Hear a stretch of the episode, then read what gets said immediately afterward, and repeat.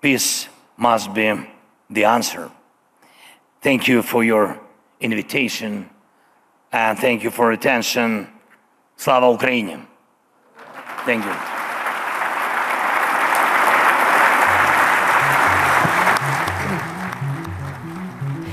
Frieden muss die Antwort sein. Das sagte Volodymyr Zelensky heute auf dem Weltwirtschaftsforum in Davos. Der ukrainische Präsident ist persönlich in die Schweiz gereist, hat dort heute eine kurze, aber bewegende Rede gehalten und dafür Standing Ovations bekommen. Zelensky wirbt in Davos um die weitere Unterstützung des kriegsmüden Westens und um Unterstützung für seinen Friedensplan. Über den hatten Sicherheitsberater aus über 80 Staaten am Sonntag noch vor Beginn der eigentlichen Konferenz gesprochen.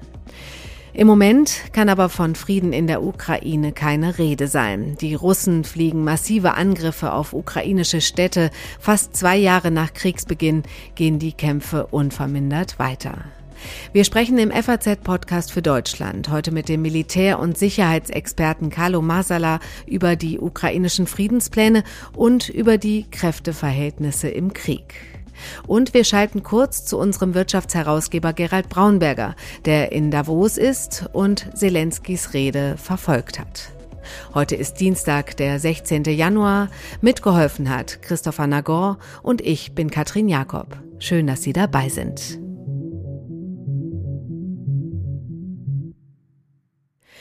Ja, bei mir zu Gast ist der Militär- und Sicherheitsexperte Carlo Masala von der Bundeswehruniversität in München. Er ist außerdem Podcast-Kollege beim Podcast Sicherheitshalber. Hallo, Herr Masala.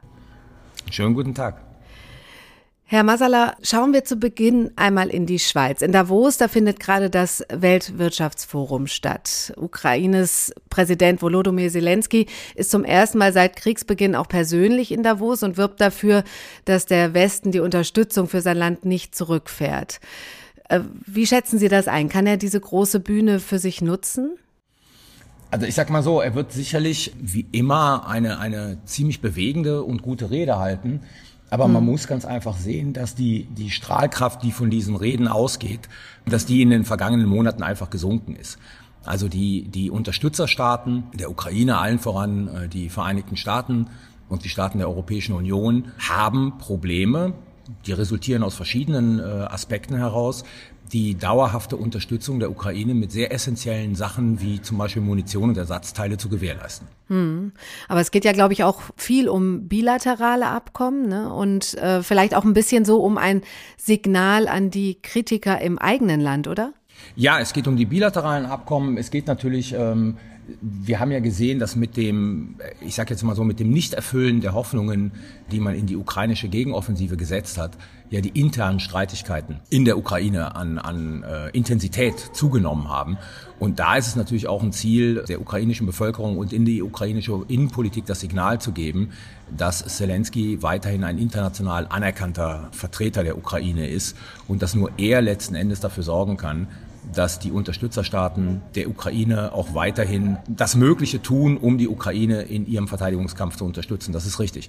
Der zweite Punkt, den man sehen muss, das ist ja auch im Zusammenhang mit dem ukrainischen Friedensplan. Auch hier gilt es für Zelensky, weiterhin das Momentum zu nutzen und immer mehr Staaten zu Konferenzen hinzubekommen, äh, die sich diesem ukrainischen Friedensplan irgendwie verschreiben oder anschließen. Hm, das müssen wir vielleicht einmal kurz etwas näher erklären. Äh, bevor das Weltwirtschaftsforum offiziell losging, hatten der Gastgeber Schweiz und die Ukraine am Sonntag schon internationale Sicherheitsberater eingeladen, um über den ukrainischen Friedensplan oder auch Friedensformel zu sprechen. Das ist ein Zehn-Punkte-Plan zu einem dauerhaften Frieden, den Präsident Zelensky schon im November 2022 vorgestellt hat und über dem auch schon bei drei vergleichbaren Treffen beraten wurde. Vielleicht können wir einmal ganz kurz darüber sprechen, was für Maßnahmen und Vorschläge da drin stecken. Naja, letzten Endes geht es darum, äh, im Kern ist dieser Zehn-Punkte-Plan ein, ein, ein Friedensplan aus ukrainischer Sicht, der die territoriale Souveränität und Integrität der Ukraine warten, dann dessen Ende letzten Endes der, der, Rückzug aller russischen Truppen von ukrainischem Gebiet vorgesehen ist. Das ist letzten Endes äh, im Prinzip der Kern. Und die Tatsache, dass jetzt mittlerweile 80 Staaten an diesen Konferenzen teilnehmen, zeigt ja auch, dass er international immer mehr an Legitimität gewinnt. Hm, also teilen Sie die Ansicht der Ukraine, dass das ein Erfolg war, dieses Treffen da am Sonntag? Also ich bin immer kritisch bei, bei solchen Sachen von Erfolg zu sprechen, aber die Tatsache, wie gesagt, dass die Teilnehmer, dass die Anzahl der Teilnehmerstaaten äh, beständig wächst und steigt, äh, spricht sozusagen für die Ukraine und für die dahinterstehende Idee bei diesem Friedensplan. Russland war ja jetzt nicht dabei. Nennen Sie mir aber mal einen Grund, warum Russland auf diese Vorschläge eingehen sollte, beziehungsweise diesen Friedensplan überhaupt als Grundlage für Verhandlungen nehmen sollte. Wir sind momentan in einer Situation, in der äh, weder die Ukraine noch Russland einen Grund hat, irgendwelche Friedensverhandlungen aufzunehmen. Äh, diese Konferenzen äh, sind eine politikwissenschaftlich gesagt eine Wette in die Zukunft. Hm. Ähm, sie sind halt der Versuch, immer mehr Staaten auf die Seite der Ukraine mit ihren Vorstellungen über Frieden äh, zu bringen. Und wenn man es konsequent durchdenkt, dann müsste daraus resultieren die Unterstützung all dieser Staaten für die Ukraine, um die Ukraine in eine Position zu bringen, so dass die großen Teile dieses Friedensplans dann auch realistisch werden. Und das heißt, und jetzt komme ich halt auf das, äh, was wir seit zwei Jahren sprechen, das heißt halt, die Ukraine in eine Position der Stärke zu bringen, die Russland dazu bringt, sich auf Teile oder den ganzen Friedensplan einzulassen. Jetzt will als nächstes die Schweiz einen Friedensgipfel auf höchster Ebene ausrichten, auf Wunsch der Ukraine, mit Staats- und Regierungschefs. Was kann man dann davon erwarten? Das ist auch wieder dann nur ein nächster Schritt? Genau, das ist ein weiterer Schritt. Also man sollte von diesen Konferenzen nicht erwarten, dass da irgendein Impuls ausgeht, der in den nächsten zwei, drei oder vier Monaten zu der Aufnahme von Verhandlungen äh, mit Russland führt, sondern das ist alles eine Perspektive für die Zukunft, in der natürlich auch solche Sachen diskutiert werden, ähm, wie zum Beispiel der Wiederaufbau der Ukraine, die, ähm, die Stärkung der Armee der Ukraine und so weiter und so fort. Also von daher, es ist ein Friedensplan, der mittel- und langfristig orientiert ist und nicht jetzt sozusagen mit Blick auf den aktuellen Frontverlauf. Hm. Da sind wir schon beim nächsten Thema. Schauen wir vielleicht einmal auf die Lage im Krieg selbst in der Ukraine. Vielleicht äh, können wir da so ein kurzes Update geben. Russland hat ja zum Jahreswechsel massive Luftangriffe geflogen, hunderte Raketen und Drohnen auf Städte von West bis Ost, auf zivile Ziele. Was will Putin damit im Moment erreichen? Also ich glaube, wenn, wenn wir uns äh, den momentanen Kriegsverlauf ansehen, dann stellen wir zwei oder drei Sachen fest. Zum einen versucht Russland noch mit relativ großer Intensität im Osten Gebiete zu erobern, ist damit aber nicht sehr erfolgreich. Also ich glaube sozusagen die territorialen Gewinne Russlands in den letzten Monaten sind marginal und minimal, also wirklich zu vernachlässigen. Sie verlieren aber relativ viel Personal und Material ja. äh, bei diesen Kämpfen. Dann sehen wir, dass die ähm, Angriffe mit, mit Raketen und Drohnen ja, zum einen war es äh, die Zivilbevölkerung, die dort terrorisiert werden sollte. Es war die Infrastruktur, die zivile Infrastruktur, die dort attackiert wurde. Aber, das wird auch ein bisschen vergessen, die Russen attackieren auch verstärkt ukrainische Rüstungsunternehmen. Sie attackieren verstärkt ukrainische äh, Logistikdepots, Munitionslager, um halt den Ukrainern die Fähigkeit zu nehmen, ihrerseits diesen Verteidigungskampf zu führen. Und wir sehen auf der, auf der äh, dritten Ebene, sehen wir halt erhöhte Aktivitäten mit Blick auf die Krim und dann zum Beispiel den Abschuss dieses AVEX-Flugzeuges über dem Schwarzen Meer, äh, über dem Asowschen Meer, Entschuldigung, mhm. was zeigt, dass die Ukraine in der Lage ist, Ziele zu erreichen, die in den vergangenen Monaten eigentlich unerreichbar waren für die Ukraine. Also von daher verändert sich da auch etwas an der ukrainischen Position. Hm. Also es ist ein gemischtes Bild, das man vorfindet. Hm. Dieser, dieser Abschuss war ja nicht der einzige. Ein zweites äh, russisches Militärflugzeug wurde auch noch abgeschossen. Na, das wurde, das wurde getroffen und konnte schwer beschädigt landen. Ah ja, okay. Aber Sie sagen jetzt schon, dass das ein, ein Zeichen der Stärke der Ukraine ist? Naja, es ist über den Asowschen Meer, von dem wir bisher aus äh, angenommen haben, dass es komplett unter russischer Kontrolle ah, ja. ist und in, in dem sich Russland relativ frei bewegen konnte. Und nun plötzlich werden zwei Flugzeuge, die für für die elektronische Kampfführung relativ wichtig sind, die werden dort angegriffen und das eine wird abgeschossen. Wenn das nicht, ich sage jetzt mal Friendly Fire seitens äh, der Russen war, dann hat die Ukraine hier nicht die Hoheit der Russen über dem Asowschen Meer gebrochen, aber Möglichkeiten gefunden, im Asowschen Meer oder über dem Asowschen Meer auch Ziele anzugreifen. Und das ist in der Tat schon etwas Neues. Hm, hm, okay, also ähm, kann, man, kann man daraus Schlussfolgerungen ziehen, wie es jetzt um das Kräfteverhältnis aktuell steht, wer besser dasteht oder ist das äh, zu früh? Nein, das ist zu früh. Also wir haben letzten Endes haben wir einen, einen, einen Kriegsverlauf, in dem wir sagen müssen, wir haben das, was Solution letzten Dezember in seinem Interview im Economist Positional Warfare genannt hat. Also es ist äh, kein, kein Patt, das wir äh, vorfinden. Wir sehen sozusagen, dass beide Seiten ihre Stärken haben, die sie ausspielen. Und auf der ukrainischen Seite ist es, ist es das halt eher um die Krim und jetzt äh, mit dem Asowschen Meer. Und die Russen versuchen halt im, im Donbass territorial mehr zu kontrollieren. Von daher, da ist Bewegung drin. Mhm. Ähm, es ist kein Patt sondern es ist noch immer eine dynamische Situation, die allerdings, das muss man auch sagen, auf absehbare Zeit nicht erwarten lässt, dass irgendeine der beiden Seiten massive Durchbrüche erzielt. Hm, hm. Jetzt ähm, ist der Wintereinbruch da. Wem kommt der denn mehr zugute oder wem schadet der mehr? Ich glaube, das, das hängt davon ab, was, was wir äh, an der Front sehen können. Ja. Ähm, die, die Maßgabe von Zelensky ist ja, dass die Ukraine anfangen soll, ihre Verteidigungsstellungen auszubauen ähm, und einen dynamischen Verteidigungskrieg zu führen. Das heißt, der Winter kommt da natürlich der Ukraine eher entgegen, weil die Russen sind ja noch damit beschäftigt, sozusagen äh, Gewinne zu erzielen, Territorialgewinne zu erzielen. Mhm. Und das heißt, die müssen sich stärker bewegen als die Ukrainer. Von daher spielt der Winter, wenn man das so äh, sagen will, der spielt eher den Ukrainern in die Hände als den Russen. Aber ich würde das jetzt nicht überbewerten. Okay, ähm, jetzt haben Sie es eben schon mal angesprochen, ganz am Anfang, die große Angst vor der Kriegsmüdigkeit im Westen. Wie steht es denn da aktuell um die Unterstützung? Naja, wir haben eine Situation momentan, in der man einfach sagen muss, in den USA ist das Geld ausgegangen. Es gibt keinen neuen Beschluss des Kongresses für die Ukraine-Unterstützung. In Europa äh, sind diese 50 Milliarden noch immer nicht bewilligt. Ähm, jetzt hat Olaf Scholz zwar ausgerufen, dass man Wege finden werde, das äh, zu bewilligen, auch wenn Ungarn das blockieren sollte. Mhm. Aber da ist momentan noch nichts zu sehen. Ähm, von daher die Unterstützung mit äh, dem notwendigen Gerät, das die Ukraine braucht, schwächelt momentan. Das muss man ganz einfach sagen. Und wir sind noch immer nicht in der Lage, unsere Munitionsproduktion trotz aller Bemühungen extrem hoch zu fahren und die Ukraine dauerhaft mit Munition, die sie braucht, um diesen Krieg weiterzuführen, um diese Verteidigung weiterzuführen, zu unterstützen.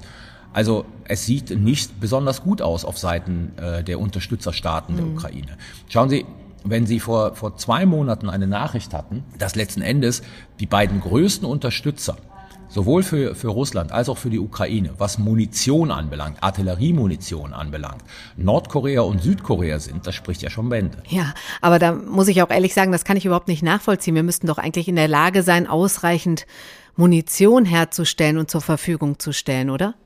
Ja, es müsste eigentlich möglich sein. Wenn ich das richtig verstehe, dann ist der, der entscheidende Knackpunkt, dass die Rüstungsunternehmen, die Munition produzieren, wohl äh, langfristige Perspektiven haben wollen. Hm die momentan von der Politik nicht gegeben werden, weil die auf die kurz- und mittelfristigen Perspektiven abzielen, nämlich die Produktion zu erhöhen, um der Ukraine so schnell wie möglich Munition zu liefern. Rüstungsunternehmen wollen aber eine Perspektive, die über die Frage des nächsten Jahres hinausgeht. Und daran ähm, scheitert momentan vieles wohl. Hm. Klingt ja verrückt, ne? Aber hat Russland da vielleicht sogar jetzt im Moment die zuverlässigeren Partner? China, Nordkorea, Iran? Na, sagen wir mal so. Ähm, Russland hat die zuverlässigeren Partner, ja, weil die einfach mehr auf Lager haben und das natürlich alles Diktaturen sind, ja. die ihren Rüstungsunternehmen mal befehlen können, die Produktion zu steigern. Allerdings haben wir ja genügend Berichte von der Front, ähm, die zwei Dinge zeigen. Ähm, nämlich einmal, dass die nordkoreanische Munition extrem fehlerbehaftet ist, aber auch, dass die Produktion der russischen Munition, die ja auch in den letzten äh, zwei Jahren hochgezogen worden ist, ähm, auch keine Munition der besten Qualität liefert. Was momentan sehr gut läuft, ist äh, die Kooperation mit dem Iran äh, mit Blick auf die Drohnen. Also wir sehen ja, wie massiv Drohnen äh, iranischer Produktion jetzt auch über, über den Jahreswechsel gegen die Ukraine eingesetzt wurden. Hm, das war jetzt dieser besonders heftige Beschuss, über den wir eben auch schon gesprochen haben. Im März steht ja jetzt die Präsidentschaftswahl in Russland an. Welche Rolle spielt das denn bei den Entscheidungen Putins im Moment? Muss er da jetzt besonders liefern? Ja, es ist, es ist durchaus legitim zu sagen, dass diese massiven Versuche im Osten Territorium zu ja. gewinnen ähm, auch dadurch äh, bewirkt wurden, dass Putin vor den Wahlen noch gerne Erfolge vorzeigen will. Ja? Äh, von daher spielen die Wahlen durchaus eine Rolle und die Wahlen spielen auch durchaus eine Rolle mit Blick auf die Frage, ob Putin, wenn, äh, wenn er gewählt wird, natürlich wird er gewählt werden, ähm, danach nochmal eine Mobilisierung ausruft.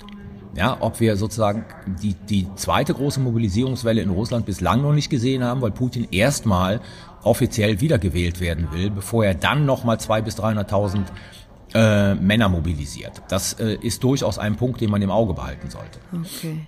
Auf ein Thema möchte ich noch zu sprechen kommen. In den vergangenen Tagen hat ein Bericht für Diskussionen gesorgt. Das Bundesverteidigungsministerium spielt offenbar gerade ein Szenario durch, in dem Russland schon bald einen Angriff auf die Ostflanke der NATO plant. Das soll aus einem Geheimpapier hervorgehen, das der Bild-Zeitung vorliegt. Was denken Sie, wenn Sie sowas hören? Müssen wir uns da akute Sorgen machen oder ist das militärisches Alltagsgeschäft, solche Szenarien durchzuspielen? Nein, das ist militärisches Alltagsgeschäft, solche Szenarien durchzuspielen. Also okay. die Aufgabe vom Militär ist es immer, sich auf den Worst Case vorzubereiten. Ähm, das hat nichts damit zu tun, dass es irgendwelche Informationen gibt, dass ein russischer Angriff auf die baltischen Staaten jetzt, sage ich mal, in den nächsten Monaten erfolgen wird. Das ist tagtägliches Geschäft vom Militär. Okay, das, äh, das ist eine gute Aussage. Äh, für, für wie realistisch halten Sie selbst denn so ein äh, Szenario? Ist das irgendwie wahrscheinlicher geworden, ein Angriff auf die NATO oder nicht? Also ich halte das Szenario, dass Russland, wenn es sich in der Ukraine durchsetzen sollte, nach einer Phase der Regeneration durchaus mhm. auch das Territorium der baltischen Staaten attackieren könnte, für nicht unwahrscheinlich. Weil wenn Russland sich durchsetzen sollte, hat es ja gesehen, im Prinzip, dass seine Strategie, den Westen weich zu klopfen, aufgegangen ist. Mhm. Und dann kommt es darauf an, das ist jetzt so kompliziert, wie es militärisch vorgehen würde, aber die Annahme, dass die NATO nur begrenzt bereit wäre, das Territorium der baltischen Staaten zu verteidigen, die ist durchaus realistisch, auch angesichts der Tatsache, dass möglicherweise im November 2024 Donald Trump erneut zum Präsidenten gewählt werden wird, von dem wir wissen, dass er mehrfach geäußert hat, dass er nicht bereit sein würde, europäisches Territorium unter Einsatz auch amerikanischer Nuklearwaffen zu verteidigen. Hm. Okay, also durchaus ein nicht ganz unrealistisches äh, Szenario, was da durchgespielt wird.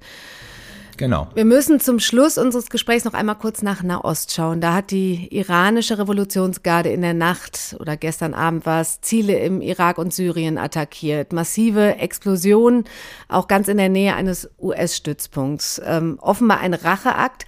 Was ist da genau passiert und wie schätzen Sie das ein? Wie ändert sich dadurch die Lage in Nahost? Also was, was da genau passiert ist, das wissen wir noch immer nicht. Die Iraner selber sagen, sie hätten Ziele sogenannter anti-iranischer Einheiten angegriffen. Wir haben Berichte über einen Angriff auf ein Wohnhaus eines Geschäftsmannes unter anderem.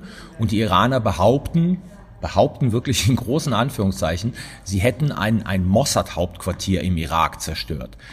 Ähm, auf jeden Fall, was wir gesehen haben, ist, dass die Eskalationsgefahr in dieser Region einfach wächst. Mhm. Also bei den ganzen Bildern haben wir ja gesehen, wie diese Raketen ja auch in der Nähe des amerikanischen Generalkonsulats in Erbil eingeschlagen mhm. sind. Und da muss man sich einfach nur mal vorstellen, eine dieser Raketen wäre in dieses Generalkonsulat eingeschlagen, ähm, dann hätten wir möglicherweise eine komplett neue Situation. Also es zeigt ganz einfach Folgendes. Die amerikanische Abschreckung gegenüber ähm, der Hisbollah, dem Iran, äh, iranisch unterstützten Milizen im Irak und in Syrien ähm, und auch gegenüber den Houthi funktioniert nur begrenzt. Also diese Akteure halten sich immer weniger zurück bei ihren Aktionen in dieser Region und das kann sehr schnell äh, zu einer regionalen Eskalation des Konfliktes führen. Also von daher ähm, zeigen die Angriffe gestern, auch wenn wir noch zu wenig Informationen haben, was da wirklich passiert ist und, und wie die Flugbahn von Raketen waren und so weiter und so fort, ähm, zeigt ganz einfach, wie volatil diese ganze Situation dort ist. Okay, aber das ist jetzt noch nicht quasi der Auslöser der großen Eskalation, vor der wir uns da Sorgen machen. Nein, durch die Tatsache, dass wohl wirklich keine amerikanische Einrichtung getroffen wurde, wohl laut Informationsstand keine Amerikaner ums Leben gekommen sind, müssen wir nicht befürchten, dass wir jetzt mit einer heftigen amerikanischen Gegenreaktion rechnen müssen. Aber wie gesagt, ähm, es hätte auch anders ausgehen können. Hm. Sehr explosiv, sehr wackelig. Herr Masala, ganz herzlichen Dank, dass Sie sich die Zeit genommen haben. Vielen Dank für die Einschätzung. Ich danke Ihnen. Ja, mit Carlo Masala habe ich schon heute Morgen gesprochen, noch vor der Rede von Präsident Zelensky in Davos. Unser Wirtschaftsherausgeber Gerald Braunberger, der ist vor Ort in Davos und hat gerade die Rede des ukrainischen Präsidenten verfolgt. Ich grüße Sie, Herr Braunberger. Guten Tag, Frau Jakob. Herr Braunberger, Carlo Masala, der hat heute Morgen gesagt, es wird sicher eine bewegende und gute Rede, aber die Strahlkraft seiner Reden sei in den letzten Monaten gesunken. Wie war das heute? Konnte Zelensky wieder strahlen? Er hat eine kurze und knappe Rede gehalten und er wurde, was hier in Davos sehr unüblich ist, mit stehenden Ovationen verabschiedet. Aber es ist wahr, dass er vielleicht nicht die Strahlkraft früherer Jahre hatte. Äh, Zelenskys wichtigste Botschaft war, das Jahr 2024 muss eine Entscheidung bringen. Und es ist wichtiger, einen Friedensprozess zu lancieren und den richtigen Zeitpunkt, den hält er jetzt für gekommen. Er hat gleichzeitig aber auch gesagt, dass die Ukraine nur einen richtigen Frieden akzeptieren könne und kein Einfrieren des Konflikts, weil Putin schlichtweg nicht zu trauen sei. Ja, da hat er doch sogar dieses schöne Bild benutzt und Putin als ein Raubtier bezeichnet, das mit einem eingefrorenen Produkt nicht zufrieden sei. Da können wir mal ganz kurz reinhören. Putin is a predator who is not satisfied with the frozen products. Ja, ziemlich klare Worte. Welchen Eindruck haben Sie, Herr Braunberger? Wie ist die Stimmung in Sachen Ukraine vor Ort? Schaffen es Zelensky und seine Leute, den etwas kriegsmüden Westen mit solchen Worten wieder aufzurütteln? Also der Westen ist einerseits sicherlich etwas kriegsmüde geworden, andererseits möchte er aber auf keinen Fall, dass Putin diesen Krieg gewinnt. Hm. Und deshalb wird es sicherlich weiterhin eine westliche Unterstützung geben, auch wenn das schwieriger wird in den Vereinigten Staaten wegen des Wahljahrs. Aber auch in Europa muss man dann eben die entsprechenden Mittel mobilisieren. Ja, da gab es ja durchaus auch so leichte Kritik von Zelensky, dass die Zurückhaltung bei der Lieferung von Waffen Russland geholfen habe und der Ukraine Chancen genommen habe, oder? Das ist richtig. Äh, Zelensky hat darauf verwiesen, dass etwa in jeder russischen Rakete nach wie vor westliche Technik sich befindet. Und er hat damit auch die Frage aufgeworfen, wie effizient eigentlich die Sanktionen des Westens sind. Das sind natürlich durchaus berechtigte Fragen. Hm. Jetzt gab es ja am Sonntag dieses Friedenstreffen und die Schweiz hat sich äh, damit ja und auch mit der Ankündigung zusammen mit der Ukraine einen Friedensgipfel auf höchster Ebene zu organisieren, in eine Vermittlerrolle gebracht. Äh, sehen Sie die Schweiz in dieser Position? Ist das ein guter Schritt? Ein Vermittler wird man brauchen, aber am Ende kommt es darauf an, dass Russland überhaupt bereit ist, sich daran zu beteiligen. Hm. Und bisher äh, ist eine solche russische Bereitschaft äh, nicht erkennbar. Hier in Davos ist man davon überzeugt, dass am ehesten die Chinesen hier helfen könnten, äh, wenn es China gelingen sollte, die Russen dazu zu bewegen, sich an solchen Gesprächen zu beteiligen. Insofern mag es sein, dass vielleicht die Schweiz der Platz ist, an dem man spricht, dass die Schweiz auch die offizielle Rolle eines Vermittlers einnehmen. Aber am Ende des Tages äh, wird es wahrscheinlich sehr stark auf große Schwellenländer ankommen, auf China vor allen Dingen, aber auch auf Länder wie Indien. Vielen Dank, Herr Braunberger, dass Sie sich die Zeit genommen haben bei dem vollen Programm dort in Davos. Ich danke Ihnen. Ja, es wird also in Davos viel über einen Frieden in der Ukraine gesprochen, auch wenn aktuell ein Frieden noch in weiter Ferne liegt. Aber wie Kalo Masala sagt, die Pläne, die sind eine Wette in die Zukunft. Morgen wird mein Kollege Andreas Krobock noch einmal zum Weltwirtschaftsforum nach Davos schalten. Dann geht es unter anderem um den Krieg in Nahost. Ich verabschiede mich von Ihnen, freue mich über Feedback unter podcast.faz.de und wünsche Ihnen noch einen schönen Abend. Machen Sie es gut.